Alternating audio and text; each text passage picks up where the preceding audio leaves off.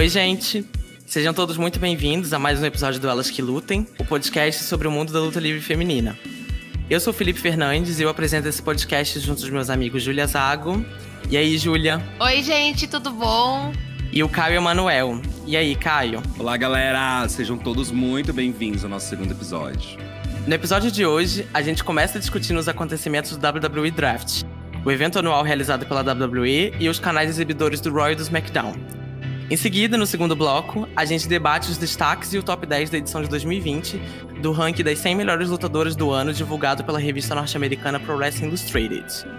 Vai ser uma conversa muito legal, a gente espera que vocês gostem, vamos juntos nessa.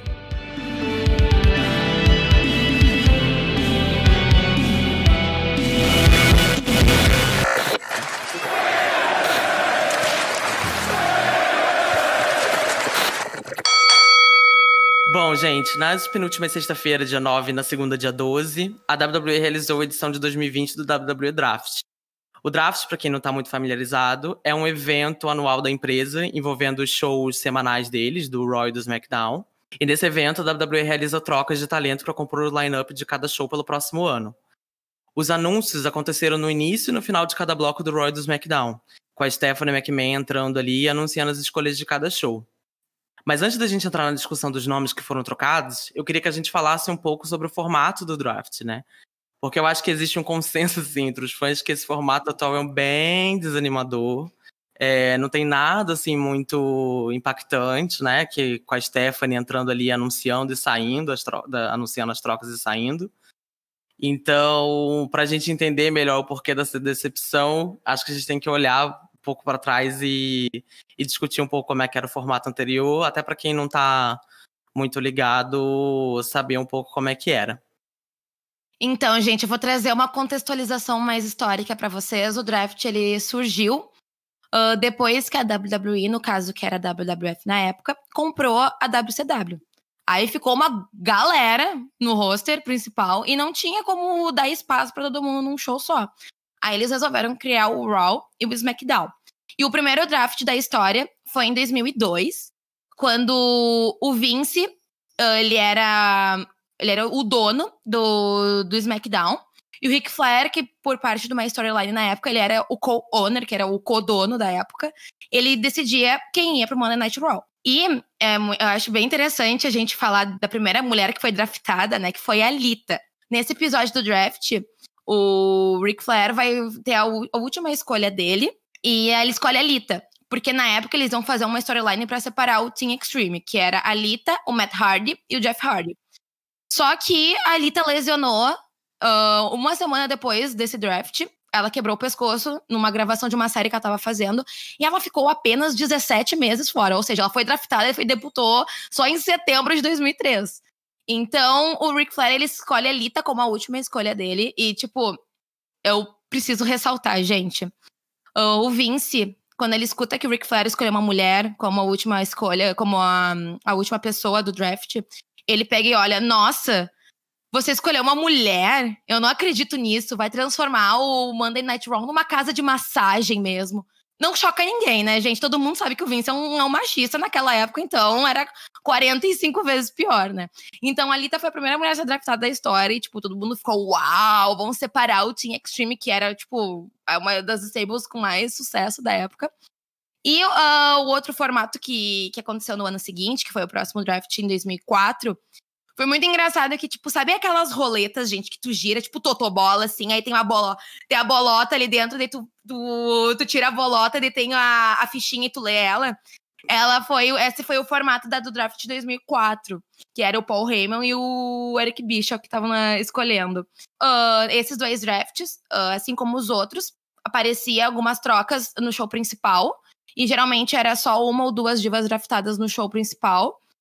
E a outra parte do draft sempre saía no site. Daí era decidido, só saiu o listão ali na hora e a galera vinha quem tinha draftado ou não.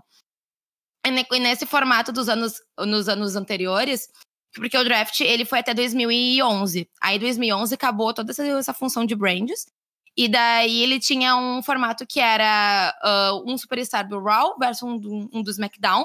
Aí quem ganhasse tinha uma escolha para sua brand. E aparecia, tipo, no telão, aquela contagem, as fotinhos trocando, daí aparecia pá, a pessoa ser draftada. Era muito legal, gente. Era um show especial de, tipo, de quatro horas. A gente se divertia muito, muito assistindo.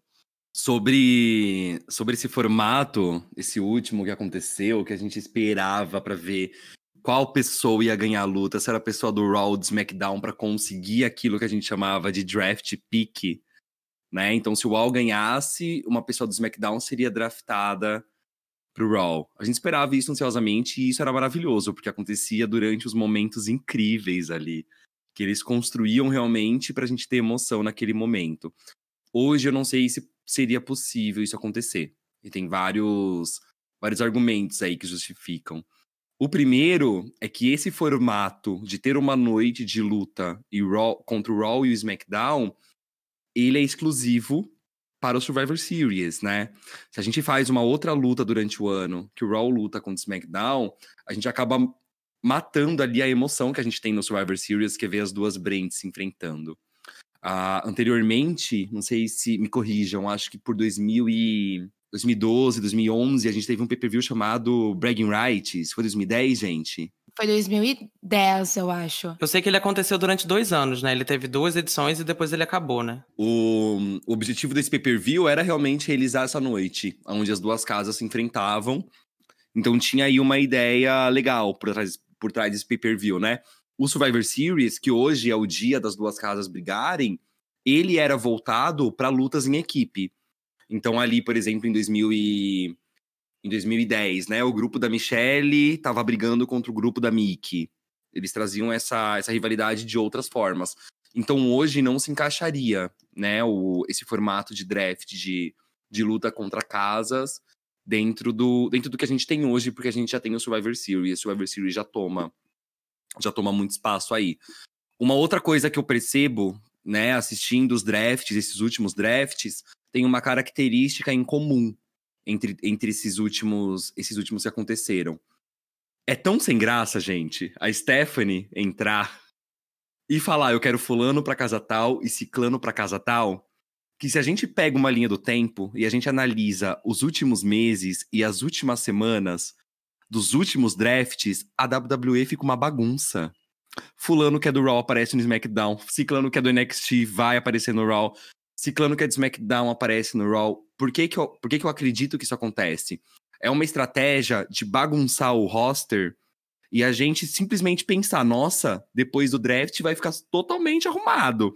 Não é que vai ficar arrumado, é que vai seguir da forma que é pra seguir. Mas eles bagunçam tanto o negócio que a gente acaba criando uma expectativa. Esses últimos, por exemplo, a, a Sasha e a Bailey apareciam no Raw, no SmackDown e no NXT né? A Charlotte, antes de, antes de lesionar, tava aparecendo. Se eu duvidasse, ela aparecia aqui na cozinha da minha casa, fazendo uma promo. Então acontece essa bagunça pra gente ter essa expectativa. A gente entende aí nessa linha do tempo que há uma estratégia de deixar, de deixar a gente ansiosos pro ansiosos pro draft, né? Coisa que eles não precisavam fazer antes, porque simplesmente você mudava fulano da casa Raw para ir para casa SmackDown e grande beijo. Não, mas atualmente eles precisam bagunçar para arrumar e a gente criar essa expectativa. Independente dessa questão que o Caio trouxe da, do Survivor Series, ser um, já um PPV temático pro Roy pro SmackDown, eu acho que eles poderiam transformar o draft também num evento maior, né? Que, se, que tipo, tirar essa, que seja voltar com Brag Rights e, e, fazer o draft no Brag Rights e deixar o Survivor Series pra coisa da, das rivalidades em equipe, até porque é uma coisa que a gente sente falta também, né, do aquele formato anterior, apesar da gente gostar do atual. Enfim.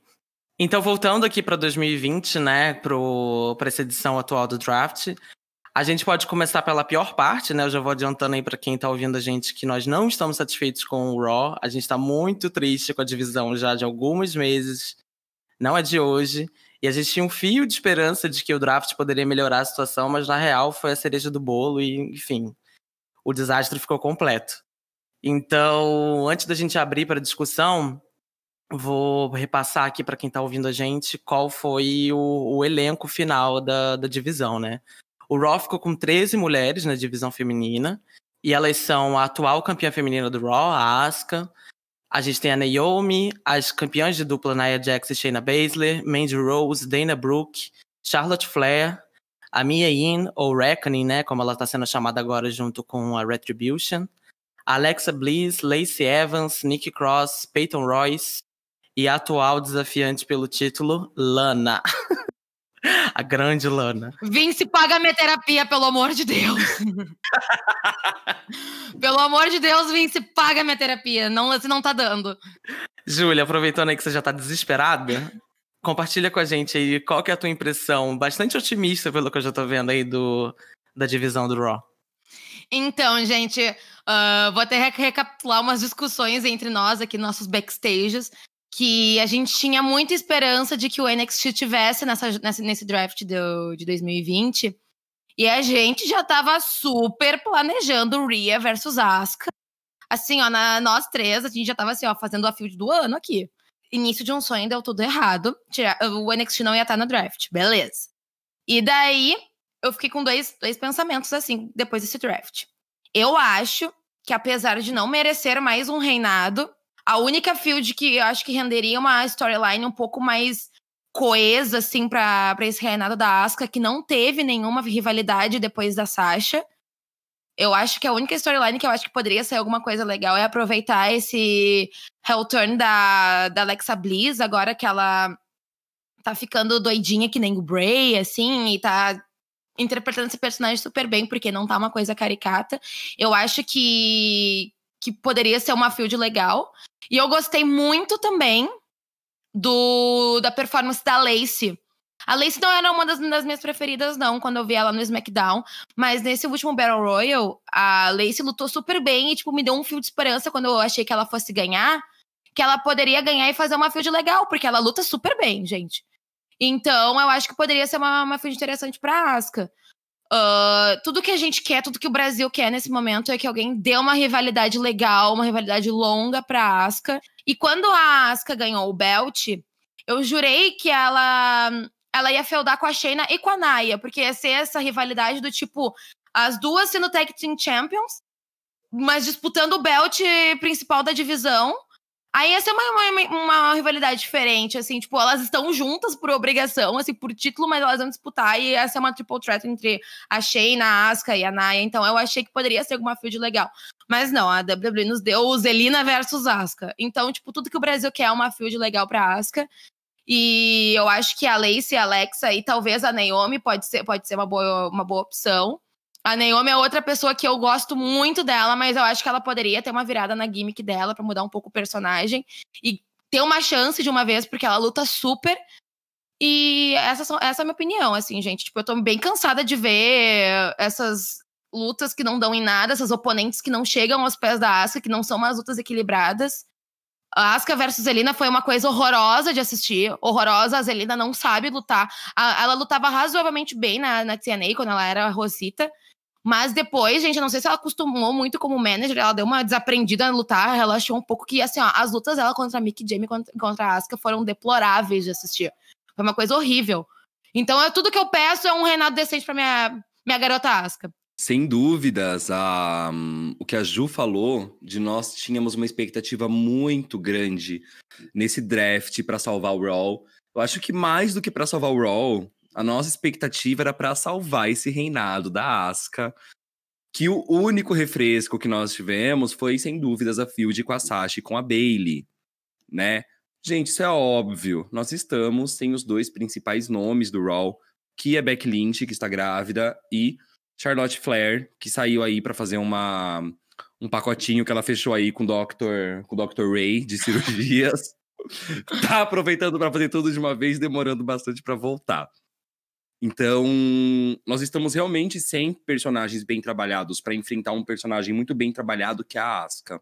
Complementando a Júlia, sem dúvidas, na divisão feminina, não só no Raw, mas um grande personagem que está nascendo é a Alexa Bliss, que está dando o nome e o sobrenome com essa gimmick nova, né, se juntando ao Bray Wyatt. Eu acho que a Alexa, ela tinha se estabilizado aí num patamar que ela não conseguia mais, mais subir. Estava legal como top face de SmackDown, né? A principal, principal mocinha de SmackDown, mas agora ela tá se destacando muito com esse novo personagem dela junto do Bray Wyatt.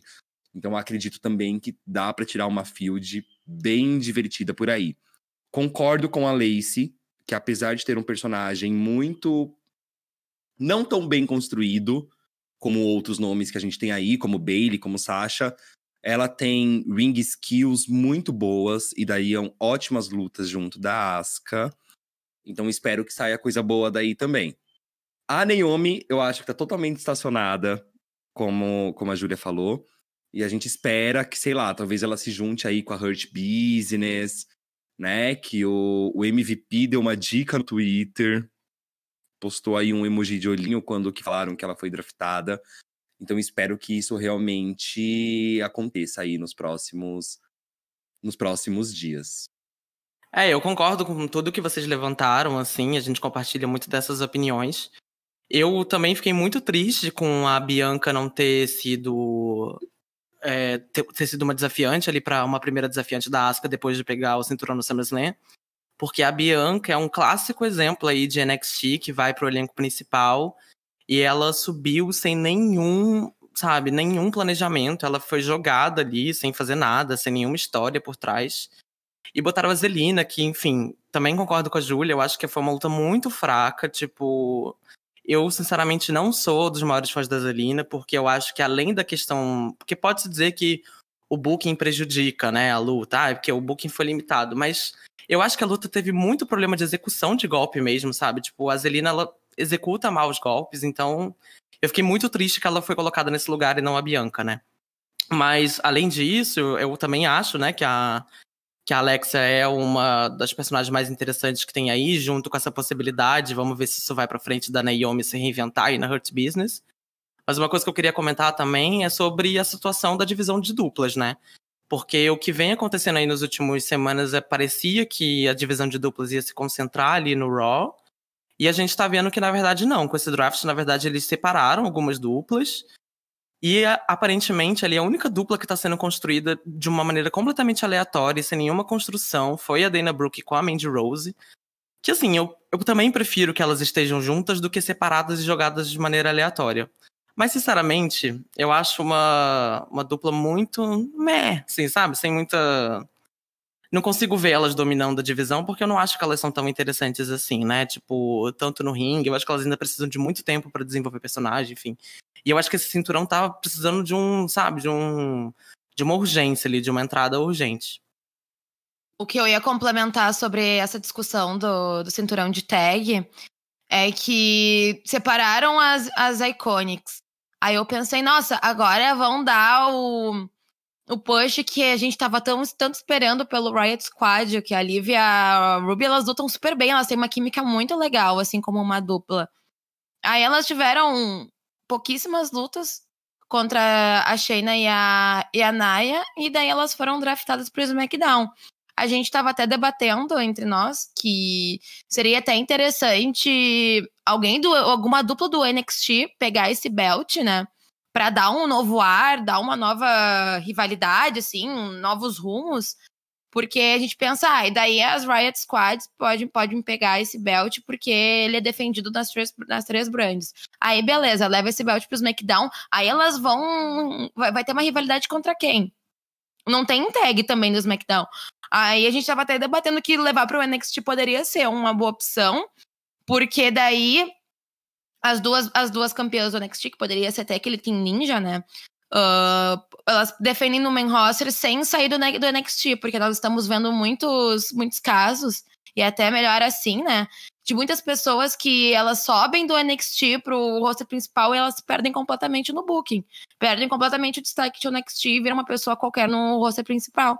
Aí seria muito melhor, tipo, a fazer, fazer pequenas aparições defendendo a brand principal e, mas continuar fazendo parte do, do roster do, do NXT. Eu acho que poderia dar uma, um ar legal pro Belt, mas eu concordo contigo, Felipe. Eu também não acho que a, a Dana e a Mandy têm, têm tipo, a, dominância que precisa para ser campeãs. Eu acho que é uma tag muito nova ainda. Elas surgiram, o quê? Faz três semanas. Então, acho que elas precisam se consagrar um pouquinho mais antes de virar campeãs, assim. Eu, eu gostei delas como dupla, eu achei que elas têm uma química legal, mas eu ainda vejo que elas podem melhorar, podem aperfeiçoar algumas coisas também. Sem dúvidas. O, o Riot Squad é, é, até triste, né, a gente falar que eles foram draftados, já, que elas foram draftadas já pelo SmackDown, sem uma field com uma boa storyline por trás, contra a Shayna e contra a Naya. Porque elas estão em um momento maravilhoso, um momento perfeito, né? Elas receberam ali uma, uma reconstrução nos personagens que tá muito diferente do, do que elas eram anteriormente, há, há um ano atrás, aí, junto da Sarah Logan, né? Então, os movies que elas estão aplicando são maravilhosos. Uh, elas, babyfaces, funcionam muito. A Ruby, eu sou um grande fã da Ruby. Principalmente quando que ela tá face. Eu acho que ela tem uma energia muito legal. Então, realmente era algo para ser mais bem trabalhado. Fora isso, eu tenho duas outras, não sei se preocupações aí. Mas acho que efeitos que esse draft aí do Raw vai fazer. Espero que a Mia Yam, ela seja bem trabalhada, não agora, durante, durante a Stable. Porque junto da Stable ela tem até a chance de enfrentar a Asuka pelo cinturão, em uma field. Mas espero que eles saibam muito bem desfazer essa Stable, né? Porque essa Stable tem grandes nomes.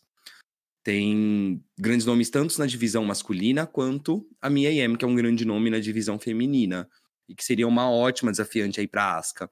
Então tenho muito medo de, na hora de separar, eles não conseguirem encaixar ela num personagem cujo personagem ele estava desenvolvendo no NXT, estava sendo super legal, então espero que eles saibam desfazer e retornar a Mia Yim aí para um personagem principal. Além disso, a Nikki Cross no SmackDown, ela estava se desenvolvendo como uma top face, principalmente depois do heel turn da, da Alexa Bliss. Então eu espero também que eles tenham um jogo de cintura para trabalhar a Nick Cross no Raw, porque ela estava ganhando uma popularidade legal e podia ser um grande nome aí também nos próximos, nos próximos meses ou próximos anos. Deixando bem claro que essa é a opinião do nosso querido Caio Manuel, eu e Julia Zago discordamos completamente de que Nick Cross é uma estrela. Obrigada. Nossa, pelo amor de Deus, eu não, eu não compactuo com esse tipo de ideia. Pelo amor de Deus, Caio, o que que, o, o que, que rolou? O que, não, eu, eu, vou até levantar essa minha luz agora, peraí. Meu Deus do céu. Pegando esse gancho do Riot Squad aí no SmackDown, eu acho que a gente já podia discutir um pouco como ficou a divisão feminina do SmackDown, né? E do lado azul, agora a gente tem 10 mulheres né, representando na divisão feminina, três talentos a menos do que no Raw. E esse elenco é composto pela Sasha Banks, pela Bianca Belair, a atual campeã feminino do SmackDown, a Bayley, a Carmela, que tá fazendo, vai, provavelmente vai fazer seu retorno aí pelas próximas semanas, a Natália, a Ruby Riot e a Liv Morgan, do Riot Squad, a Billy Kay, a Tamina e a Zelina Veiga. E aí, gente, o que, que vocês acham desse elenco do SmackDown? No SmackDown, nós temos a nossa field do momento, que é Bailey versus Sasha, que é a única field entre as meninas que está acontecendo de uma forma coesa, que tem uma storyline por trás, que já, já, que já vem de anos, que elas estão ameaçando brigar uma com a outra uh, ter essa rivalidade entre elas. Agora finalmente aconteceu e vamos ver agora se vai rolar mesmo. Sabe, ele vai assinar o contrato na Hell in a Cell e esse lutão vai rolar. Ainda não, não temos uma ideia, né? Se a Field vai até o WrestleMania, se eles vão terminar até o final desse ano, como é que vai ser. Mas eu espero que seja uma Field grande. E que ao mesmo tempo, gente, uh, eles façam, que é uma coisa no SmackDown que mal acontece, sabe? E isso é de anos as, as rivalidades do SmackDown são só sobre o belt. Eles não conseguem fazer uma rivalidade paralela, assim, sabe? Então isso acaba deixando a Bianca de fora, a Carmela com esse novo, esse novo personagem, as Riot Squad que não tem tag pra, pra bater de frente. Eu espero que, ao mesmo tempo que desenvolvam Bailey versus Sasha, que tenha alguma rivalidade entre as outras meninas que restaram. Porque se vocês forem analisar o SmackDown nesse ano de pandemia, elas mal apareceram, as meninas do, do SmackDown. E apareceram até num concurso de dança. Era dança ou karaokê, gente? Karaokê. Apareceu num concurso de karaokê em pleno 2020, que era esse tipo de, de, de promo, de segmento que tinha né, há 10 anos atrás. E elas estavam sendo completamente deixadas de lado. Então eu espero que construam rivalidades para elas participarem, até tipo Eu, eu com o SmackDown, eu sou muito de peito aberto, assim, sabe? Até se quiserem colocar a Billy Kay pra fazer alguma coisa e ensinar, ensinar ela a lutar direitinho antes, assim, porque ela tava bem. Ela tava bem mediana no ringue. Não sei se era por causa de tag ou só ela não teve tempo de ser, ser desenvolvida como uma lutadora single. Mas ela, se derem alguma chance para ela. Eu sou muito da opinião, gente, que a WWE depende muito de chances, sabe? E daí, se a pessoa te dá uma chance pra tu se desenvolver, desenvolver teu personagem, desenvolver tuas drink skills, eu acho que tu consegue fazer alguma coisa, alguma storyline legal e, e provar que tu consegue ser uma boa lutadora no ringue, sabe? Eu espero também que, assim que acabar Bailey versus Sasha, tenha uma oportunidade pra Bianca pegar esse belt. Que, gente, eu hoje, quando eu tava pesquisando mais sobre a Bianca, assim, para poder conversar com vocês sobre ela aqui no podcast, eu me lembrei do, da performance dela no, na Royal Rumble desse ano, que foi impecável. Foi a segunda melhor performance, que a primeira é a da Sasha no, no primeiro Royal Rumble, gente, pelo amor de Deus. Nossa querida Iron Woman, né? Então eu espero que seja a Bailey ou seja a Sasha que saia como campeã dessa field, que a, que a próxima que a próxima rivalidade delas seja com a Bianca e que ela tenha uma chance pela, pelo cinturão que ela tanto merece, porque ela é muito boa. Ela é muito boa mesmo e ela não merece ser desperdiçada assim, sabe? A minha preocupação hoje no, no roster do SmackDown, ela é exatamente a mesma da Júlia, porque eu também tenho muito medo de qual será o paradeiro desses talentos que estão no show, enquanto as bolinhas de Sasha contra Bailey estarão rolando durante esse ano e talvez o início do próximo. Eu defendo a ideia que essa field que a WWE esperou tanto tempo para acontecer não vai ser uma luta de só dois pay-per-views e etc. Eu acho que eles vão esticar. A gente tá no fim do ano, que é a época de Royal Rumble, Survivor Series, Elimination Chamber, entrando aí no que a gente chama de Road to WrestleMania, que é para construir o, a história que vai da luta da WrestleMania. Então eu acredito que vai, essa field vai tomar um rumo maior. Se a gente olha para a construção da Sasha e da Bailey nos últimos tempos, a gente vê que Lacey, Dana Brooke e as outras que estavam no SmackDown, elas ficaram totalmente avulsas, como a Julia disse. Então, realmente é meu medo. Espero que eles consigam encaixar ali, né? Uh, esses talentos em outros em outras fields, em outras rivalidades. A Honda, quando ela foi defender o Raw Women's Champion da, da Charlotte e da Beck no WrestleMania, no Fastlane, que é um pay-per-view antes, ela defendeu contra a Ruby. Então a gente tem espaço aí pra gente conseguir encaixar as outras garotas para peitar a Bailey, para peitar a Sasha, e seja quem for a champion aí nesse, nesse resto de ano. Sobre a Carmela, eu tenho curiosidade para saber o que, que vai ser esse desenvolvimento do personagem dela. Né? Ela tá recebendo aí toda uma reconstrução. Então tenho sim uma curiosidade para saber. Vamos colocar aqui que curiosidade é diferente de expectativa. Porque a gente sabe que a Carmela ela tem ali uma coisa legal para envolver a galera, mas eu não acredito que ela sustenta uma field com grandes nomes, como não sustentou já com Charlotte Flair e com Asuka. Não sei se ela consegue sustentar atualmente com Sasha e com Bailey. Então, tenho curiosidade para saber que rumo que a WWE tá preparando para ela. Sobre o Rot Squad, e aí? Sobre o Rot Squad, três pontinhos. Será que a vem aí? A... Será que vem aí, gente? A gente não tem aí uma tag, uma stable formada no SmackDown. Não tem ninguém. Provavelmente eles vão ter que formar alguém, da mesma forma que eles juntaram a Dana Brooke e a, e a Mandy Rose. E formaram uma tag para conseguir peitar o Rot Squad. Ou, o que eu acho mais provável, e o que eu espero, sendo muito sincero, é que a Ruby, por exemplo, seja uma desafiante do título aí de forma individual, mesmo que ainda dentro da stable, assim como que ela foi desafiante quando a Charlotte Flair era top face e campeã do SmackDown. Mas, novamente, eu acho que a Ruby funciona muito bem como face, funciona muito bem como desafiante do cinturão principal. Então, eu acho que é algo que pode acontecer. Mas como tag, eu acho que esse draft hum, não favoreceu muito aí a divisão de tag do SmackDown. A minha esperança é que o, a divisão não seja necessariamente uma divisão do SmackDown tag.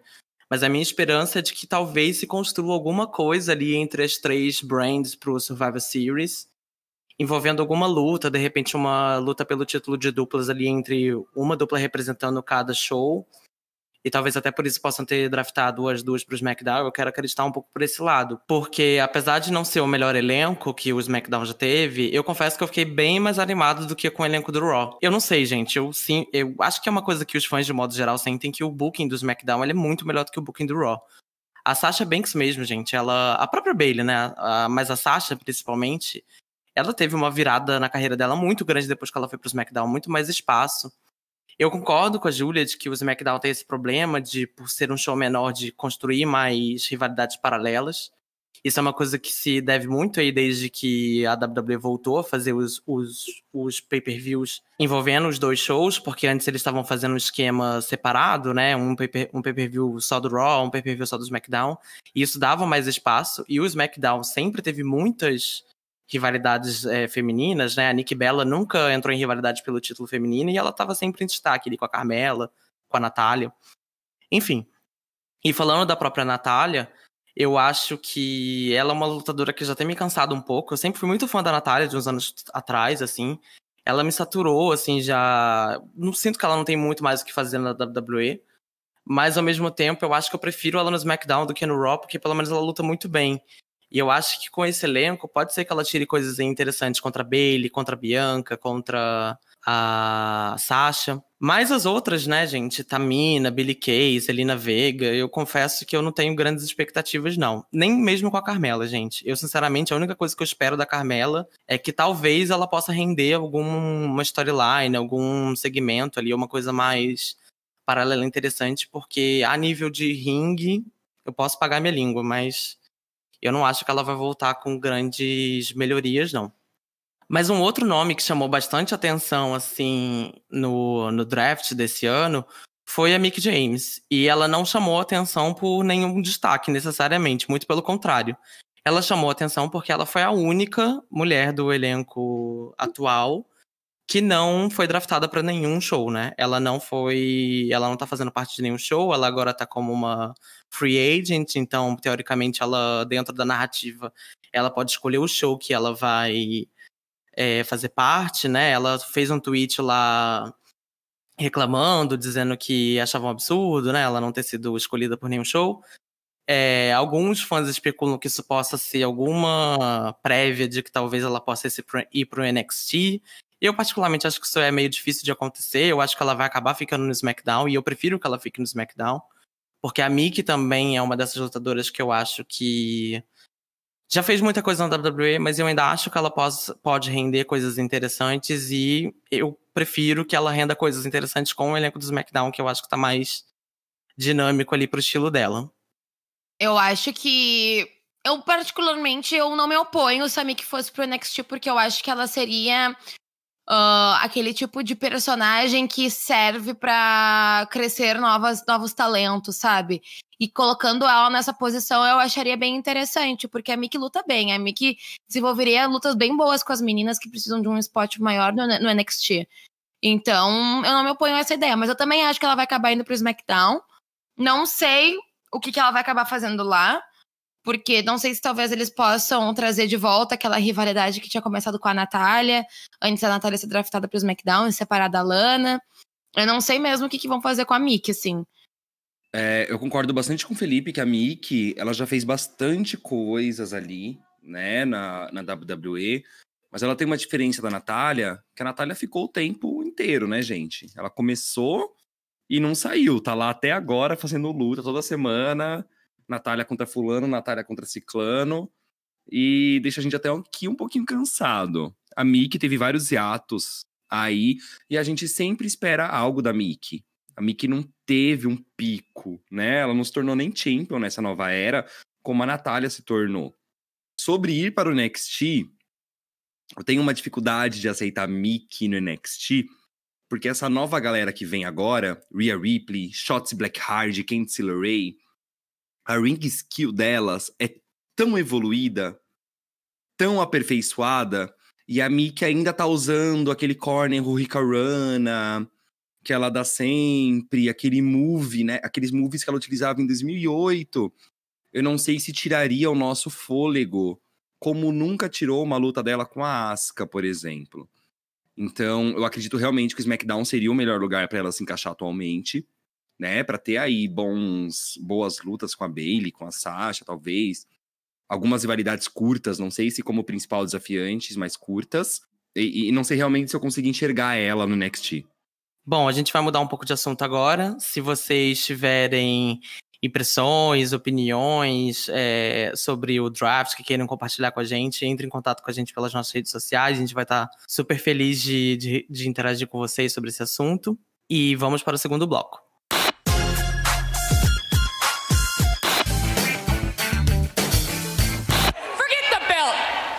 Challenge fight. you right here, right here and now.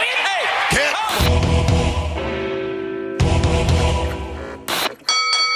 Bom, gente, nessa última quinta, no dia 15, a revista norte-americana Pro Wrestling Illustrated, ou PWI, também como ela é conhecida, divulgou o tradicional ranking anual das 100 melhores lutadoras do ano. A PWI, para quem não conhece muito, é talvez a revista mais importante aí sobre luta livre que existe aí no, no jornalismo e tá aí na pista desde 1979. Mas o ranking feminino não é tão velho assim. Ele começou em 2008, ranqueando ali as 50 melhores lutadoras daquele ano, e só em 2018 a lista foi ampliada por 100 nomes. Nos últimos anos, a WWE vem liderando esse ranking e dessa vez não foi diferente, porque a Bailey, nossa campeã feminina aí do SmackDown, pegou o primeiro lugar depois de um ano assim incrível e que mudou completamente a carreira dela. Hoje aqui no podcast a gente vai se ater a comentar somente os nomes do que ocuparam o top 10. Senão a gente ficaria horas aqui discutindo todas as posições. Mas a gente vai deixar linkado aqui na descrição do episódio a lista completa para vocês acessarem. Lembrando que os critérios para, para a formação desse ranking não é apenas aquelas que ganharam muitas lutas ou que tiveram sucesso dentro desse período, mas sim cinturões conquistados, a qualidade das oponentes, se foram oponentes que foram bem aproveitadas ou não, habilidade técnica, histórico de vitórias ou derrotas, a atividade no geral, destaque e o push, que é a relevância que aquela pessoa teve dentro desse período. Né? Além disso, nós conseguimos ter ali uma visão da evolução que o Women's Wrestling tá, está recebendo nesse último tempo, porque 38 nomes dos 100 nomes que apareceram são novos. Ou seja, nós temos aí 38 nomes que se destacaram que não se destacavam antes. Outros pontos que a gente pode ponderar também é que o período de avaliação, ele é do dia 1 de outubro de 2019 até o dia 30 de setembro de 2020. Ou seja, pega um pouquinho do ano passado ainda, porque eu acho que muitas pessoas que não concordaram com o top 5 uh, ac acreditam que a avaliação seja a partir de lutas de, uh, feitas em janeiro ou no começo desse ano, mas não, leva em consideração as fios das rivalidades, o push, tudo que aconteceu um pouquinho ainda em 2019. E esse ano foi bem diferente também, né, gente? Porque nós estamos numa pandemia e a pandemia afetou várias federações, afetou também as viagens, os house shows. Um dos maiores exemplos é da Kaylee Ray, do NXT UK. Ela é champion há muito tempo e ela não conseguiu defender esse belt porque o NXT UK estava fechado até alguns dias atrás, né? E isso comprometeu muito a posição dela, por exemplo. Então a pandemia prejudicou bastante algumas lutadoras e também trouxe o critério de como as federações desenvolveram suas storylines nesse momento que o mundo está enfrentando, quando, onde a gente não tem a reação da, da plateia, das pessoas assistindo. Foi muito um, um, novo momento e foi muito avaliado também como as federações renasceram e se reinventaram a partir disso. Não, com certeza. A pandemia foi crucial, assim, e definiu muito os rumos dessa lista, né? Isso que a Julia falou de várias posições que foram afetadas. É, sem dúvida, a gente percebe isso ao longo do, do ranking. Mas uma coisa que ficou muito evidente também nesse top 10, além da, da predominância ali da WWE no top 5, é uma presença muito forte de, de lutadoras japonesas, né? Que era uma coisa que não acontecia muito nas outras listas. Esse, essa coisa de avaliar atletas japonesas é uma coisa mais recente.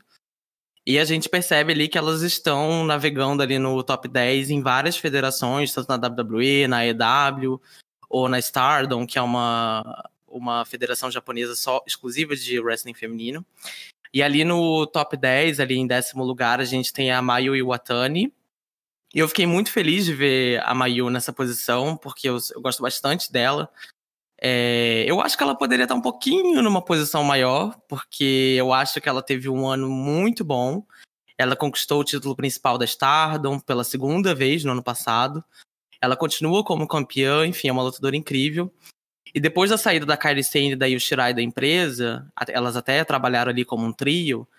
Eu acho que a, a Mayu realmente se consolidou ali como um rosto da Stardom. E isso é muito significativo, porque a Stardom também teve um ano de, de muito crescimento e projeção. Eles foram comprados agora recentemente pela empresa que também é dona da New Japan Pro Wrestling e também passaram a televisionar um show semanal. E para quem quiser conhecer um pouco mais assim da Stardom e da Mayu, eu recomendo muito a luta que ela conquistou o World of Stardom Championship contra a Bea Priestley, que é uma estrela, também é uma, uma, uma lutadora de muito nome aí no circuito independente. E é uma luta muito interessante porque ela dá muito tom de como foi a trajetória da Mayu nesse período de avaliação da PWI. E é um bom exemplo de como essa personagem dela, Babyface, é trabalhada ali dentro da empresa. Porque é uma luta muito construída em cima daquele esquema clássico de uma vilã mais agressiva, que seria a Bea Priestley ali. Ela é maior do que a Mayu, ela dá uns chutes muito agressivos, assim, naquele estilo bem clássico do Josh Wrestling. E a Mayu, essa underdog, high flyer, voador com os golpes voadores e tal. Enfim, é uma dinâmica muito interessante. Foi o início ali dessa trajetória dela de sucesso aí e, mesmo durante a pandemia, ela continua sendo o rosto da, da empresa. Então, já que tu citou aí na tua fala, ela ocupou a posição seguinte, que foi a nona. E a Yoshirai, no final do ano passado, que, com, que coincidiu muito com o período de avaliação da lista desse ano, ela tornou, ela se tornou uma, uma personagem Rio.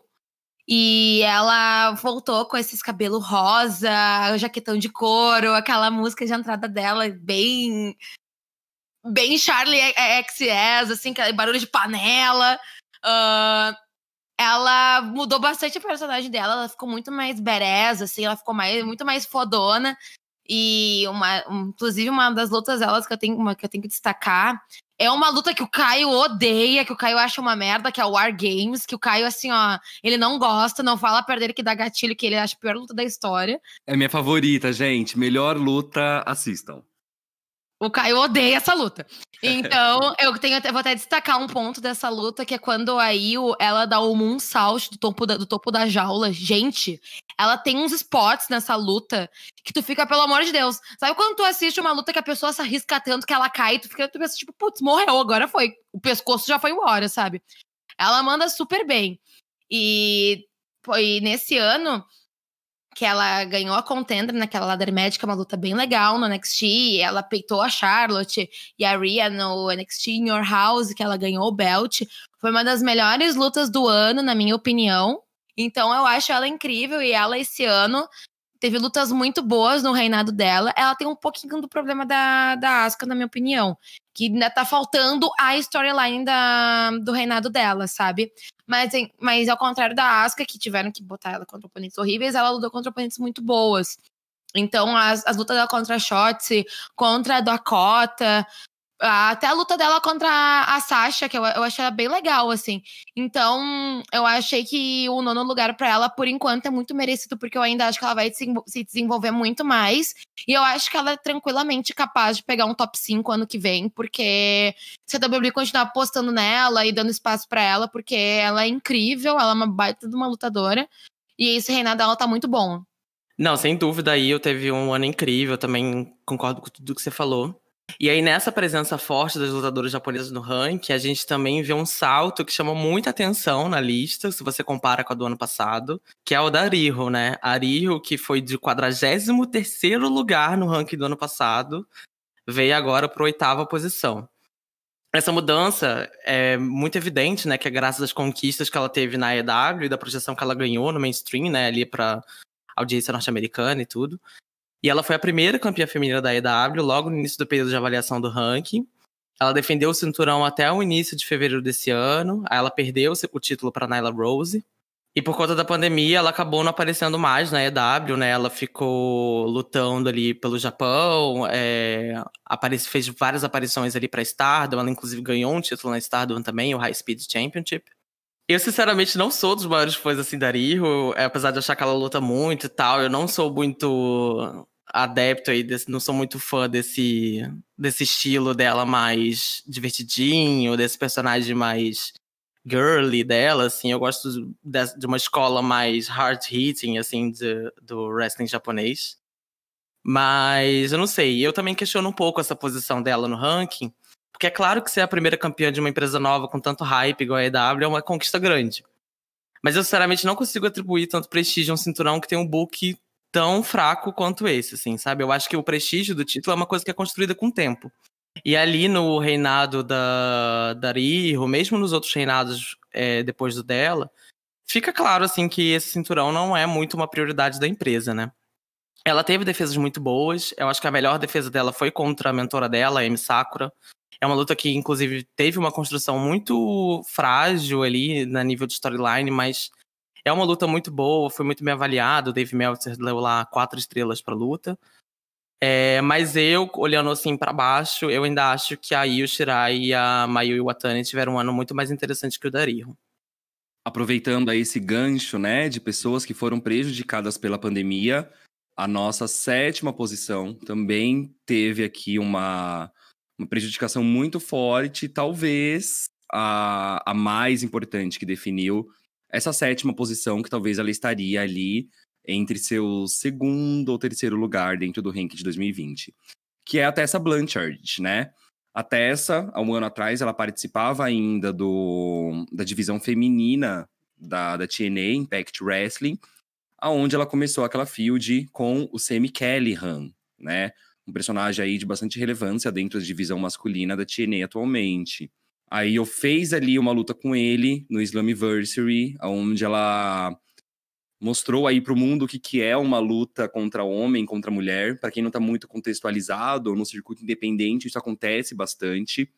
E dificilmente nós vemos isso acontecer dentro do, dentro do mainstream, que são essas federações principais. E foi uma field muito, muito proveitosa. Uma field muito boa aí, né? Que até essa ela se tornou a principal campeã do principal título masculino do Impact Wrestling, na rematch dela no Bound for Glory, quando ela novamente enfrentou o, o Sammy Callahan e se tornou campeã. Devido à pandemia, a Tessa acabou ficando presa aí no México, país da onde ela é residente, e não conseguiu participar dos shows e o contrato dela com a Impact Wrestling acabou se encerrando. Porém, né, vamos cá, cá aqui entre nós. Uma, uma mulher que fez tanto que a Tessa fez no, em meio período de um ano, imagina o que ela não teria feito agora com um ano. Quanto de rivalidade ela não, não teria entrado ali, né, no, no circuito masculino da Impact Wrestling. É, e essa questão toda da, da Tessa no contexto da pandemia, também existe uma outra versão que se conta que os, os problemas de reputação dela aí nos bastidores também prejudicou muito a relação dela com a Impact Wrestling, né? A Tessa já tem muitos problemas com colegas ali de trabalho de, de, de, de outras federações de divisão feminina. No início do ano fizeram uma exposição ali no Twitter de um caso de racismo envolvendo ela, é, em que ela cuspiu no rosto de uma, de uma lutadora negra no Japão e, e xingou ela de um, de um termo racista, assim, usando um termo racista. E também o que se diz é que a Tessa também se recusou a gravar vídeos é, fazendo promos, enfim, para divulgar é, o cinturão principal ali durante esse período de pandemia, já que ela não estaria lutando, ela pelo menos estivesse gerando algum conteúdo, para o que parece que houve ali um desentendimento entre a empresa e ela. É, a gente não sabe, né, o que é verdade e o que não é, mas essa a questão da reputação da Tessa vira e mexe é um problema que prejudica a carreira dela, né? Infelizmente, porque ela é uma lutadora muito talentosa. É, voltando aqui para o ranking, a gente tem em sexto lugar a Ricardo Shida, que é a atual campeã feminina da AEW. A Shida, eu acompanho ela já de muito tempo, assim, fico muito feliz de ver ela ganhando essa projeção toda. Ela tá aí liderando a divisão feminina da AEW, mas, novamente, sem muito destaque, não tem storylines muito complexas e bem construídas ali envolvendo o reinado dela. É muito evidente que o reinado dela não é uma prioridade para a empresa. E isso é muito triste, porque ela tem muito talento e, sinceramente, eu acho que ela só tá aqui nessa posição tão boa por ser uma lutadora muito boa, né? Por ter tido lutas tão incríveis, assim. Ela, mesmo em, em em defesas do título completamente despretensiosas dela com a Penelope Ford ali. Elas conseguiram entregar uma luta muito boa. Mesmo na, na luta que ela fez ali contra a Thunder Rosa. É, foram lutas muito interessantes e é muito triste você ver um talento assim tão bom, sabe, ganhando essa projeção toda numa federação nova, com todo esse hype. E, e enfim, não, não tendo o reconhecimento devido que ela deveria ter. Uh, eu vou até, vou até abrir essa, essa brecha para comentar sobre a AEW. E que alguém me perguntou esses tempos por que, que eu não assistia, por que, que eu não tinha muito interesse, apesar que, tipo, a federação tá no hype, tem grandes lutadores, tem uma galera muito boa mesmo. Primeiro lugar que para mim, eu sou uma pessoa que eu priorizo muito a divisão feminina. É muito difícil algo de um wrestling masculino assim, entre os homens, alguma coisa me chamar atenção, sabe? Que não, não que eu diga que seja ruim, mas que. Mas eu sempre vou priorizar mais o wrestling feminino, que é o que me atrai mais. Eu assisti algumas lutas da Shida. Eu achei essa da contra a Penelope Ford bem legal, que ela, que ela expulsa o Keep Sabian do, do ringue. A Shida tá incrível, a Penelope Ford entrega bastante também. Só que eu não consigo me sentir atraída, não consigo me sentir presa, assim, pela EW, porque eu acho a construção deles para as meninas de storylines muito pobre, gente. Eu acho que eles precisam investir melhor na divisão feminina.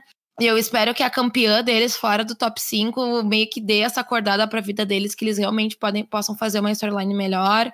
Uh, e que nos próximos anos a gente veja a Sheila numa, posição melhor, a, até a Brit Barker, que tava mandando super bem também naquela gimmick de Doutora Louca dela. Então eu espero que isso acorde um pouco a EW pra vida, porque se vocês forem comparar com a lista dos homens, o, o, o campeão, assim, o que, que conquistou o primeiro lugar foi o John Moxley, e em terceiro lugar foi o Chris Jericho. E a divisão masculina deles tá super no hype, tá bem legal de assistir, só que ainda falta uma coisinha ali das meninas, sabe? E a WWE dominou aí o, o top 5, né, da, da lista esse ano. É, de fato, assim, eu acho que nós três aqui concordamos que foi a federação que entregou, assim, as melhores histórias, um produto mais coeso ali de, de wrestling feminino aí nesse, principalmente nesse período de pandemia, mas mesmo no ano passado a divisão já estava com bastante destaque, ocupando assim posições é, bem interessantes, assim, até acima de, do, dos homens. Então, a gente abre aqui a discussão com o nosso quinto lugar, que é com a nossa fave, nossa favorita aqui do, do podcast, que é a patroa. A patroa chegou, Sasha Banks. O que, que você acha da Sasha Banks nesse top 5 aí, Caio? Inquestionável, né, gente? Vamos começar que a, a Sasha, ela recebeu esse, esse real turn, essa mudança do personagem, desde que ela voltou ali pelo Hell in a Cell, do ano passado, do Clash of Champions, que ela voltou desafiando a Becky Lynch. E desde então o crescimento dela é, é, é inquestionável. Inquestionável, né? Ela foi draftada para SmackDown, que conseguiu valorizar um pouco melhor esse personagem dela. E o personagem que ela destacou nesse ano, é, eu refletindo aqui, eu gostaria de citar que, para mim, é uma junção de todos os personagens que ela, que ela já teve. Para mim, essa The Boss que entra aí ao som de, de Snoop Dogg, ela é a junção da Sasha do Team Bad com a Sasha, The Boss, do NXT. Então, para mim, 100% é um personagem maravilhoso que eu gostaria que esticasse. E esse ano, a, a união dela com a Bailey foi muito valiosa. Né? Nós vimos ali a Sasha Bailey como nunca vimos antes. Ela teve momentos maravilhosos. Teve uma field com a Lacey que foi bem legal. Ela desafiou a Asuka, ela foi Raw Women's Champion, ela foi Tag Team Champion com a Bailey. Então, é realmente um nome totalmente inquestionável, né? Os outros nomes que estão à frente dela nessa lista é porque tiveram mais sucesso nas lutas. Mas o espaço da Sasha foi muito legal, foi muito proveitoso aí. Ai, gente, eu vou dar uma opinião porque, tipo, eu sou muito fã da Sasha Banks. Eu sou eu simplesmente 112% cadelinha da Sasha Banks. Ela é minha fave. Pra mim, ela mereceu o primeiro lugar. Né? Eu roubaria todos os, todas as listas pra ela. Mas eu concordo com a posição dela. Eu acho que a quinta posição foi muito bem servida para ela. Porque ela voltou bem no momento que começou a avaliação desse ano, né? E ela estava ausente há um tempo porque ela teve alguns problemas pessoais. E eu achei que foi bem legal ela ter voltado e o ano dela foi tão incrível que ela foi pro top 5, sabe?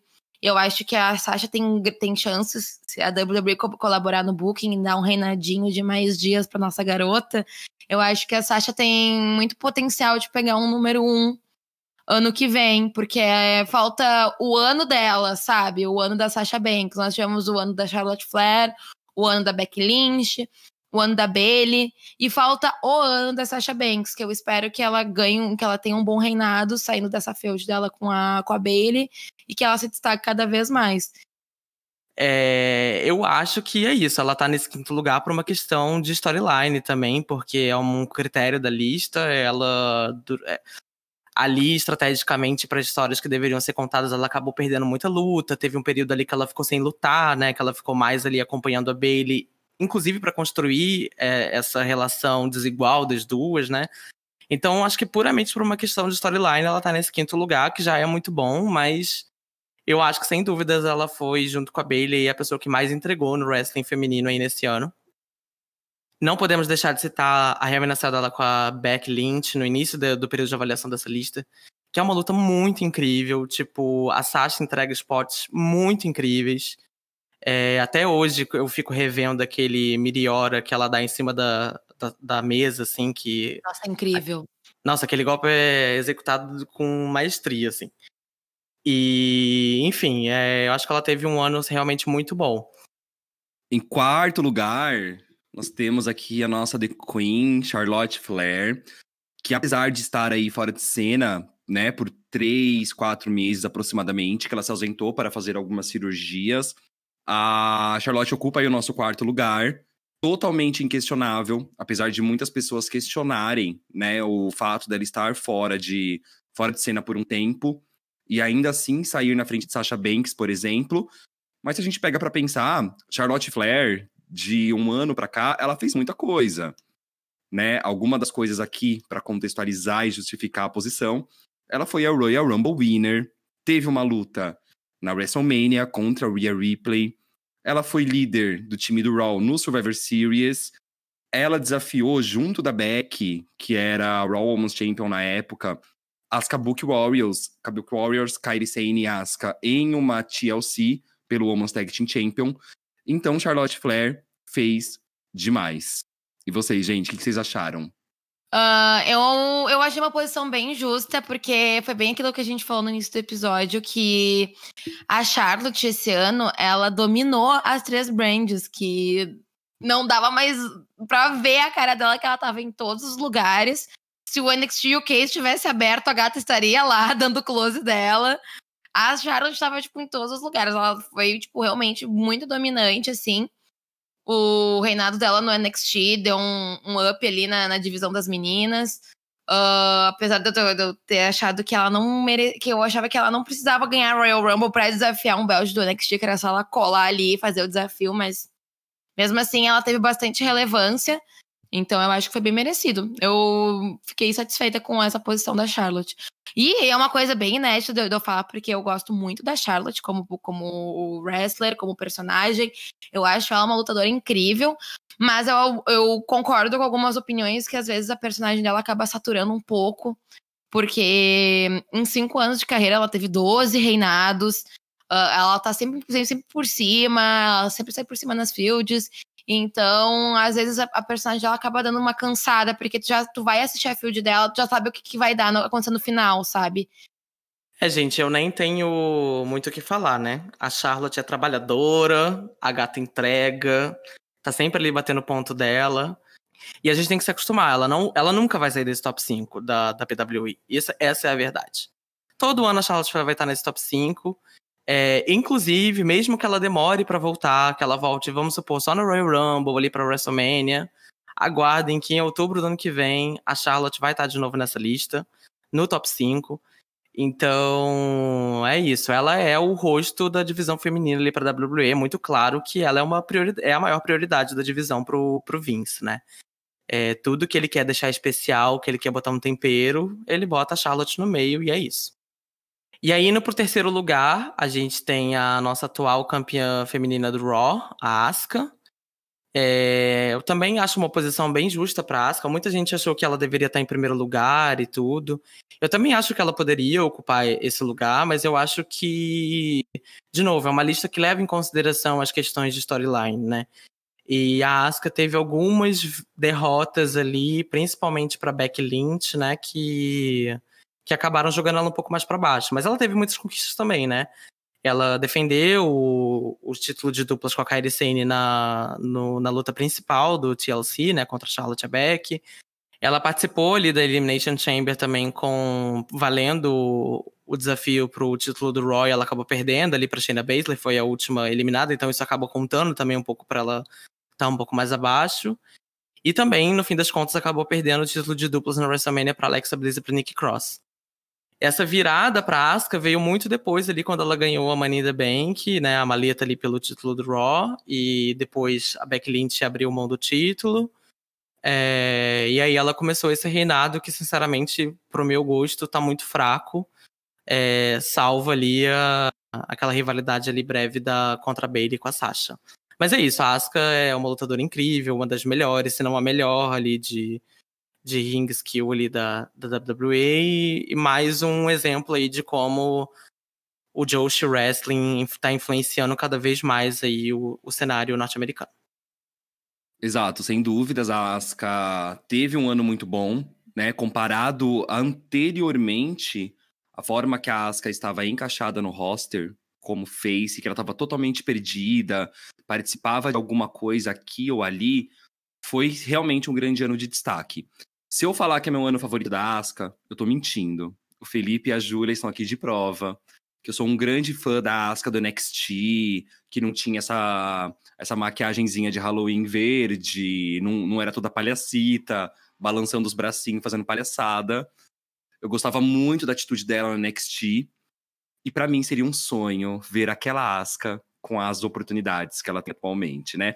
Quem sabe um dia mas realmente estou satisfeito com a posição, concordo com a posição e espero que a WWE continue aproveitando melhor a Asuka durante o ano.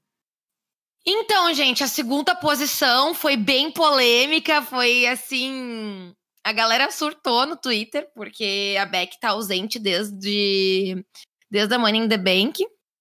A última luta dela foi, foi no WrestleMania contra a Shayna. E a, a, galera ficou pensando, meu Deus do céu, por que, que ela tá tanto tempo longe, tá grávida, não mal apareceu esse ano, por que, que ela tá em segundo lugar? E, gente, ela se tornou uma pessoa que ela não era, tipo, ai, ah, uma Trish da vida, ou uma, ou uma Charlotte que era a, a, a mulher da empresa, que era a, a lutadora feminina que tinha mais destaque. Ela era o destaque no geral. Então é indiscutível o personagem dela na WWE. Ela foi uma das maiores estrelas. Para mim, ela teve um desenvolvimento nível John Cena, gente. E eu nunca vi uma mulher ser tão a cara da empresa no geral que nem ela. Então eu acho, eu acho que ela merece sim. Eu espero ver ela voltando depois da gravidez. Porque a virada de chave na personagem dela foi uma coisa absurda, foi uma coisa incrível. Ela tem, teve um destaque muito, muito grande mesmo. Hum, não sei se eu concordo com o segundo lugar, mas com o top 5, sem dúvidas, eu concordo. Né? Realmente, pelo tempo que ela tá ausente. Mas a Beck é a Beck, né? E uma coisa que nós comentamos aqui em off: se a Beck não tivesse engravidado, talvez ela seria, pelo segundo ano consecutivo, o top 1 do PWI. Porque ano passado ela esteve, no, ela esteve na primeira posição. Então, sem dúvidas, né? Ah, quando que a Beck, antes dela se ausentar, antes da gravidez dela, nós nos questionávamos quem será que vai tirar esse cinturão da Beck.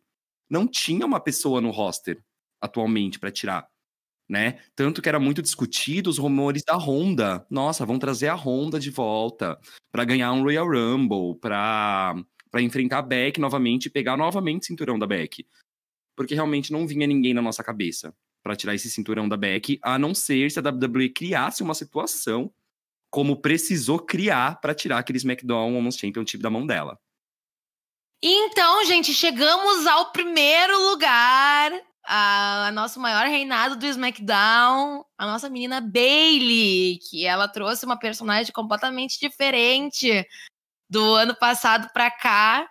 Quem diria que a garota do abraço, que tinha fãs crianças, que entrava aqueles bonecão de posto junto com ela, aquela dança, aquelas fitas, que ela pudesse ser essa bad girl que hoje em dia entra com uma cadeira, que quase arrancou o pescoço da Sasha fora. Pra mim, ela tá na melhor fase da carreira. Eu, eu acho muito bom esse reinado dela. Eu acho que ela, tá, que ela uh, se tornou uma personagem muito dominante, porque quando ela era face, pra mim, que nem eu mencionei nesse episódio também, ela era muito cachorrinho, assim, aquela, aquele horário de cachorrinho coitadinho. E ela entrava com medo da Charlotte. Ela só faltava se tremer. Então, mas indiscutível que ela sempre foi muito boa no ringue, sabe? Mas para mim, ela tava na melhor fase da carreira. Eu acho que vai melhorar cada vez mais se desenvolverem essa field dela contra a Sasha. Uh, quando a gente tava discutindo sobre essa lista, a gente já tinha cantado a pedra antes que ela ia pegar esse primeiro lugar. Ela se destacou muito. E o que, que vocês acharam, gente? Vocês acharam justo esse top 1 aí? Vocês acham que 2020 foi o ano da nossa garota Bailey? Não só justo, como foi o top 1, óbvio, né, gente? Nós, nós conversávamos ali no, ali pelo WhatsApp, como todo mundo já esperava que a Bailey fosse top 1. O ano dela foi inquestionável. Gente, a Bailey turnou, né, de babyface para Rio em outubro do ano passado. Então ela pegou exatamente esse tempinho do PWI. E eu não duvido que no ano que vem ela terá uma posição ótima, porque realmente é um principal nome que a gente teve e vai continuar tendo daqui para frente. É, muita gente diz aí que essa era da pandemia vai ser uma, um momento característico aí do wrestling que a gente vai lembrar por muitos anos. E sem dúvidas a Bailey é um, um do, das lutadoras que representa essa era, né? Eu acho que mesmo ali, ali para além da divisão feminina, ela e a Sasha dominaram ali o cenário da WWE. Elas foram para mim o que teve de mais interessante ali naquela época do Performance Center, de que eles estavam fazendo shows ali sem plateia. Então, realmente, muitas conquistas. Ela defendeu o cinturão contra todo mundo do, do, do SmackDown. Não teve ninguém ali que ela não derrotou. Ela defendeu o título em vários eventos. É... Confesso que eu também acho que ela. Não dá para citar muitas lutas boas desse período, isso é um fato. Mas é, a Bailey foi tão incrível que ela conseguiu transcender até esse essa, essa deficiência do reinado dela de não ter tido grandes lutas, né? É, mas também teve lutas boas, né? Contra a Asuka, muito boa. É, ela também teve uma luta contra a Charlotte no SmackDown, que também foi muito interessante. Então, é, é, sem dúvidas, né? Porque a Bailey também acabou apresentando um personagem muito fresco, que muita gente, eu inclusive, eu, tô, eu paguei minha língua com a Bailey. Eu achava que esse personagem Rio dela ia ser extremamente genérico, quando ela começou a usar aquela música dela, eu assim, gente, ela tá parecendo uma lutadora qualquer. Ela era cheia de personalidade lá com aquela gimmick antiga dela, Babyface, enfim. Mas ela surpreendeu todo mundo. Eu acho que, inclusive, até o Vince McMahon, né? Porque o que se diz aí dos bastidores é que o plano pra rivalidade com a Sasha era pra ter acontecido muito antes, mas a dinâmica delas de dupla tava tão interessante que ele foi esticando aquilo, né? E realmente a, a Bailey dominou a cena, né?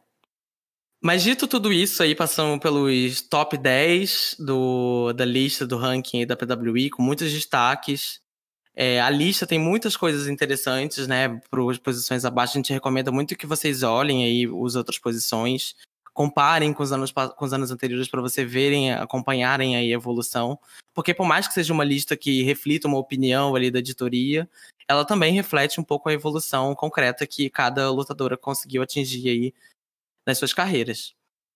Legal, galera. Então, queríamos ouvir aí de vocês também o que, que vocês acharam da, da lista do PWI de 2020, se vocês concordam com as posições e até quem que vocês acreditam que vão se destacar na próxima edição do PWI. Então envia aí pra gente nas nossas redes sociais. O nosso, o nosso Instagram, para quem ainda não segue, é Elas Que Lutem underline podcast e o nosso Twitter, Elas Que Lutem pode. E agora vamos ao nosso nocaute da semana. No nosso nocaute de cada episódio, nós vamos indicar alguma luta, documentário, conteúdo que acreditamos que seja viável aí vocês assistirem. Então, Ju, quer abrir o nosso nocaute da semana? Vou abrir o nocaute, então, com uma sugestão de luta para vocês assistirem. Eu acho que muita gente já assistiu, porque é uma luta nova, uma luta recente. Um, É uma luta que envolve lutadoras atuais e eu tô indicando porque envolve três lutadoras que estão nesse top 5 da, da PWI. Quando, logo quando saiu, foi uma das primeiras lutas que me veio à cabeça, apesar de não fazer parte desse ano, mas é uma das, das lutas incríveis. Que é a Triple Threat no TLC de 2018 entre a Becky Lynch, Charlotte Flair e Asuka. Essa luta, gente, ela é incrível. Ela é muito boa mesmo. É uma das melhores da história da, da WWE. Ela é muito boa, as meninas têm uma química incrível. Então, quem já assistiu, assiste de novo. Quem não assistiu ainda, é maravilhosa essa luta, sério. Ela é uma luta que te prende do início ao fim. E TLC é uma das minhas estipulações preferidas. E depois me contem o que vocês acharam. É, o meu nocaute dessa semana é uma entrevista é, do canal do Ring the Bell, que é um canal aí que cobre luta livre feminina nos Estados Unidos, que é um canal super legal, assim, que eles conseguem entrevista com várias lutadoras aí bem relevantes. É, eu queria indicar uma entrevista que eles publicaram nessa semana no canal deles do YouTube com a Jess. A Jess, para quem não. Acho que acredito que vocês já devam estar familiarizados, mas para quem não conhece, ela, é uma lutadora que teve bastante destaque ali na WWE entre 2001 e 2004. Ela foi é, campeã feminina, é, segurou o título aí em algumas oportunidades, é, participou de WrestleMania, enfim, é uma lutadora que eu particularmente gosto muito, muito, muito. Eu acho que ela não é, não tem o, o reconhecimento que ela deveria ter. É, e é uma entrevista muito legal porque ela, ela relembra assim os cinco momentos, cinco momentos assim da carreira dela. E ela aborda vários assuntos que a gente não, não tem muito acesso, né? Ela fala da questão do racismo na WWE, ela fala sobre como essa questão racial pesou na carreira dela, ela fala é, de rivalidades, inclusive, que ela deixou de ter, que foram interrompidas por conta de destaque que foi direcionado para Trish. Então é uma entrevista muito legal. Ela fala sobre a carreira dela, mesmo no circuito independente, sobre é, a escola de wrestling que ela tem. Vale muito a pena, assim, para quem gosta de, de acompanhar a trajetória dessas lutadoras mais antigas. O meu nocaute dessa, dessa semana, desse episódio, pegando aí o gancho que nós falamos sobre a evolução da Bailey nesse último ano, até pegar a primeira posição do PWI, eu gostaria de convidar a todos os nossos ouvintes para ver a evolução da Bailey desde que ela saiu do circuito independente, que é assim gritante, algo totalmente assustador. Então vou indicar uma luta super acessível que está disponível no YouTube, que é Bailey que no caso o nome é Davina Rose contra nossa maravilhosa, nossa mamãe Mercedes Martinez. A luta acontece na Shimmer, no volume 41, e ela aconteceu em 2011. Lembrando que a Bailey, ela foi contratada logo em 2012.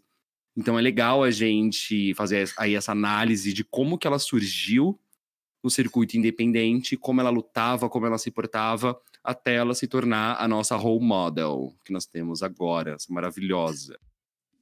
Bom, gente, é isso. Então a gente vai ficando por aqui. A gente agradece todo mundo que ouviu a gente até o final do episódio. Acompanhe a gente nas nossas redes sociais para acompanhar notícias todas as novidades aí relacionadas ao nosso podcast. Lembrando que esse projeto é feito em parceria com o Wrestling Notícias, que é o maior site sobre luta livre do Brasil. Lá vocês conseguem acessar notícias, reviews de shows, tudo muito completo sobre todas as divisões do wrestling, várias empresas, enfim, é um material, é um, é um portal bem completo.